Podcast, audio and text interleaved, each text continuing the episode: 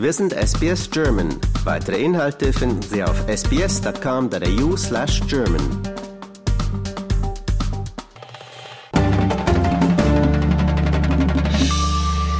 Sie haben es sicher schon gehört. Australische Schülerinnen und Schüler schneiden in ihrer Leseleistung schlecht ab. Ja, dies hat eine jetzt veröffentlichte Untersuchung des Grattan-Instituts ergeben. Die Autoren des Berichts, die warnen davor, dass Schüler, die Probleme mit dem Lesen haben, generell in ihren Leistungen zurückfallen und Australien auf lange Sicht Milliarden von Dollar kosten könnten. Meine Kollegin Julia Greve hat sich darüber informiert. Sie ist jetzt bei mir im Studio. Hallo Julia. Hallo Benjamin. Was stellt der Bericht denn genau fest? Ja, der Bericht mit dem Titel Reading Guarantee hat festgestellt, dass in einem typischen australischen Klassenzimmer acht von 24 Schülern nicht richtig lesen können. Oh wow. Mm, und das wirkt sich natürlich auch auf andere Fächer aus und die Schüler fallen im Allgemeinen zurück. Dabei schneiden ländliche Gebiete deutlich schlechter ab. Dort bleibt die Hälfte der Schüler unter der Erwartung der Klassenstufe zurück. Und bei indigenen Schülern und Schülerinnen ist das noch höher. Ja, das ist ja leider auch nichts wirklich Neues, dass die ländlichen Gebiete und Regionen so ein bisschen äh, ja äh, abfallen, sage ich jetzt mal, im Vergleich zu den urbanen Regionen. Aber woran liegt denn das genau? Woran liegt es? Ja, also generell gibt es schon seit Jahrzehnten Uneinigkeit darüber, wie das, Lehren, das Lesen gelehrt werden soll. Hm. Darum empfiehlt das Grattan-Institut jetzt auch Änderungen der Methode. Und zwar soll man hin zur sogenannten strukturiert strukturierten Alphabetisierung. Ja. Das ist ein schwieriges Wort. Damit fängt das Problem schon mal an. Strukturierte Alphabetisierung, dafür muss man schon einigermaßen gut lesen können, ja? Ja, ja, sollte man. Okay, was bedeutet das denn konkret? Ja? Ja, das ist eine Mischung aus direkten Anweisungen und Phonetik, also wie Buchstaben und Wörter klingen. Ah, ja, mhm. ja. Bisher wurde da eher ein ganzheitlicher Ansatz gelehrt. Therese Hopfenbeck ist Professorin für Bildungsbewertung an der University of Melbourne. Die beschreibt das so. The whole language movement, students were able to understand a lot of words by simply being read stories for, by reading themselves, and they were supposed to figure out a lot themselves. But some students and some student groups, we know they need a little bit more help to actually uh, help with decoding, and that's when we sometimes use phonics. Please don't go from whole movement and just phonics only. Try to find the right balance Ja, okay. Das hat sicher natürlich auch Auswirkungen auf die berufliche Laufbahn, spätere berufliche Laufbahn der Schülerinnen und Schüler, oder? Ja, wie ja schon angesprochen, ist Lesen die Grundvoraussetzung für jegliches Lernen. Hm, das wirkt sich natürlich lebenslang aus und damit auch auf die Wirtschaft. Das Grattan-Institut schätzt, dass die Kosten für die australische Wirtschaft im Laufe des Lebens dieser Schüler 40 Milliarden Dollar kostet. Boah, 40 Milliarden Dollar. Das ist mal ein richtiger Haufen Geld. Ja. Und der Grund ist, dass diese Schüler später weniger verdienen, mhm. also auch Schülerinnen natürlich. Ja, klar. Ja, und also nimmt der Staat weniger Steuern ein und muss für Gesundheit, Soziales und Justiz mehr bezahlen. Logo, das klingt wirklich logisch. Weiß man denn, woran es liegt, dass die Schülerinnen und, und Schüler so schlecht abschneiden? Ja, zum einen an der Methode, wie wir schon hm. besprochen haben. Ähm, dann hat das Grattan-Institut festgestellt, dass es auch an finanziellen Mitteln an Schulen mangelt. Dadurch oh. erhalten Schüler nicht die nötige Unterstützung, die sie bräuchten. Dem stimmt auch Bildungsminister Jason Clare zu. We've got to make sure that our public schools are properly funded. But we've also got to make that money work. We've got to make sure that we invest that money in the things that we know work, that are going to help kids who fall behind to catch up. And catch up tutoring is one of those things.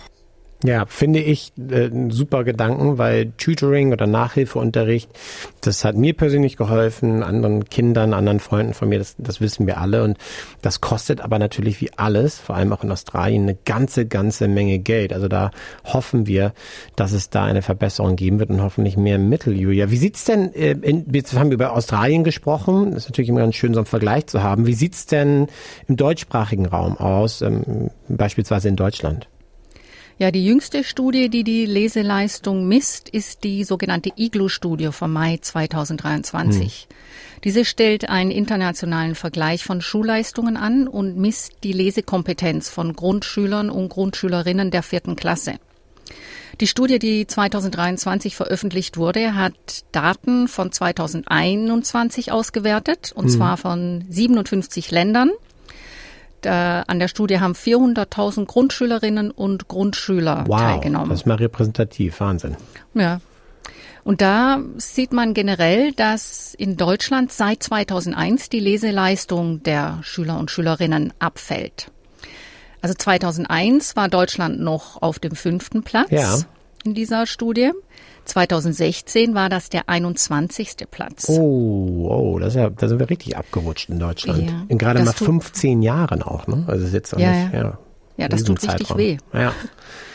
Ja, und ähm, also 2016 konnte jeder vierte, fünf, jeder fünfte Viertklässler so rum Texte nicht richtig lesen mhm. und verstehen und verfehlte also das Mindestniveau. Die Studie damals hat festgestellt, dass der Einfluss des Elternhauses in Deutschland besonders groß ist.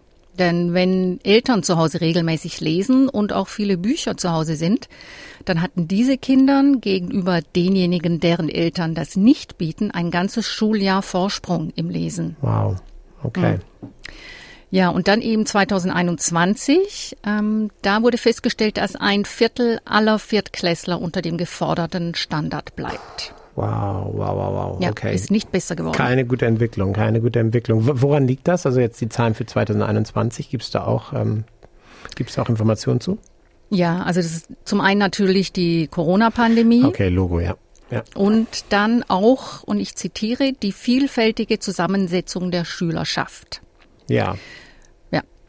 Und eben auch ähm, ein weiterer Punkt ist, dass im Unterricht dem Lesen wenig Raum eingeräumt wird in Deutschland. Also in Deutschland sind fürs Lesen 141 Minuten pro Woche vorgesehen in anderen OECD-Ländern rund 200 Minuten. Oh, wow, also eine glatte Stunde mehr pro Woche lesen. Lesen macht Spaß, lesen braucht auch Zeit und ja, ich meine, das macht Sinn, was du sagst. Corona-Pandemie ist keine Überraschung, leider und ähm, in Anführungsstrichen vielfältige Zusammensetzung, hast du ja zitiert, ist ja auch etwas, was einfach eine, eine Lebensrealität in Deutschland ist. Da sind ja eine ganze Menge Leute gekommen, die Zuflucht gesucht haben und gefunden haben und da müssen ja auch eine ganze Menge Schülerinnen und Schüler aus allen möglichen Lebensräumen Lebensräumen integriert werden. Das geht natürlich auch nicht spurlos an so einem Schulsystem vorbei. Was kann denn in Deutschland getan werden, um die Ergebnisse zu verbessern? Ja, das ähm, hat damit zu tun, was du gerade nochmal angesprochen hast. Und es ist auch ähnlich wie in Deutschland, äh, hm. äh, in Australien. Hm. Der, die Gewerkschaft Erziehung und Wissenschaft fordert nämlich mehr Geld für Grundschulen und Leseförderprogramme, vor allem für Kinder aus armen Haushalten.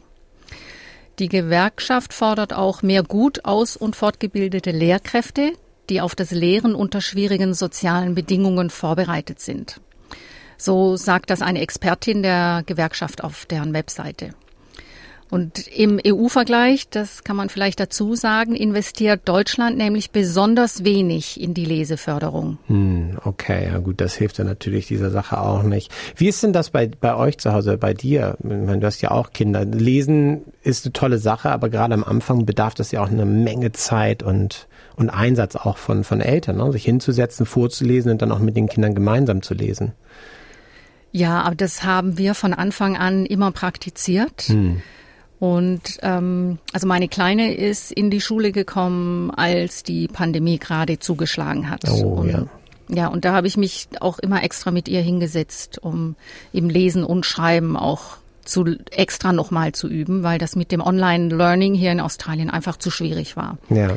Aber wir haben so eine Routine, jeden Abend vor dem Schlafengehen wird gelesen und meine kleine Tochter, die ist jetzt elf, die sagt, sie kann auch nicht einschlafen, wenn wir diese Routine aus welchen Gründen auch immer nicht einhalten können. Das ist richtig schön. Bei uns zu Hause ist es eher der, der, der Wettbewerb zwischen Vorlesen oder Selbstlesen, was irgendwie mich auf der einen Seite ganz stolz macht, auf der anderen Seite aber auch ein bisschen traurig.